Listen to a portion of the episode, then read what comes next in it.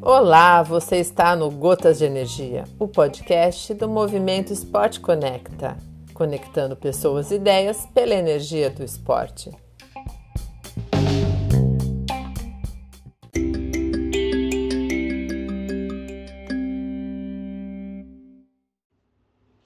Olá, vim aqui no Gotas de Energia falar um pouquinho para vocês sobre cérebro e vegetais. Meu nome é Juliana Gomes Pereira, eu sou médica psiquiatra de adultos, infância e adolescência. E se vocês forem no meu perfil no Instagram, que é o arroba psiquiatra Juliana Gomes, eu sempre posto foto do que eu como com essa legenda: cérebro e vegetais com a intenção de aumentar a divulgação da informação de que o que comemos interfere em como nos sentimos. E é extensa a literatura que documenta esse dado.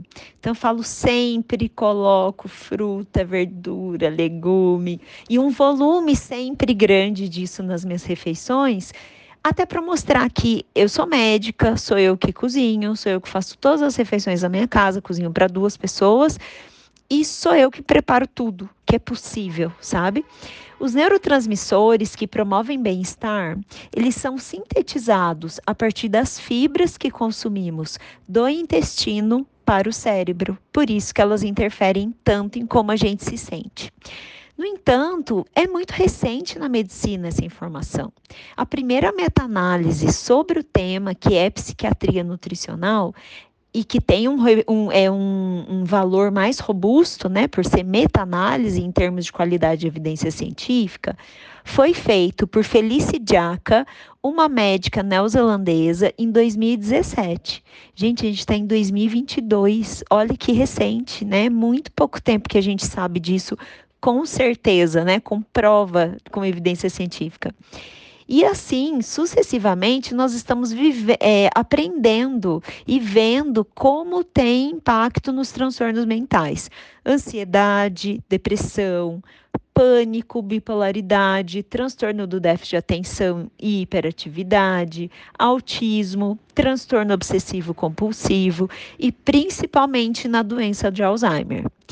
Então, outro estudo muito relevante, e eu até já comentei sobre ele em algum momento no Gotas de Energia, ele foi feito com 100 mil adolescentes e encontrou uma associação entre o consumo de fast food e a tentativa de suicídio. Então, isso é muito importante, porque que quem come tão mal, não come vegetal, deseja tanto morrer, se sente tão deprimido a ponto de achar que a morte é a única saída. E também eu acho importante compartilhar com vocês sobre esse livro. Eu ganhei esse livro neste ano de 2022 e ele foi publicado em 2019, que é o livro Médicos na Cozinha.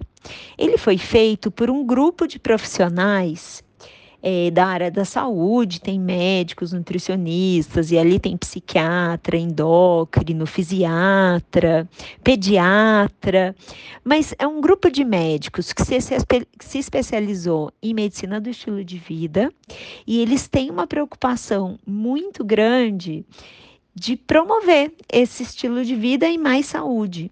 E através desses estudos, eles identificaram que os médicos também comem mal, não sabem cozinhar, pedem muita comida pronta e não sabem orientar os seus pacientes como otimizar a logística de aumentarem o consumo de vegetais na sua dieta. A gente não tem aula disso na faculdade. Nunca tive. A única aula, a gente sempre escuta, ah, vegetal é saudável, é bom, tal, mas nada muito aprofundado, tão pouco como a gente poderia preparar a nossa própria comida de maneira mais saudável e mais barata, né? E aí esse grupo escreveu um livro com esse objetivo de informar e ampliar essa ação médica. Se o médico aprender a cozinhar mais vegetais e souber fazer isso no dia a dia e ensinar os pacientes na consulta, ele é capaz de produzir um grande impacto na promoção de saúde através desses ensinamentos feitos ali na consulta rotineira. Hipócrates, o pai da medicina, já dizia: faça do alimento o seu remédio. Então, nós sabemos que a medicina avançou de tal maneira que hoje temos medicamentos muito valiosos e que mudaram a história natural de muitas doenças para uma melhor qualidade de vida.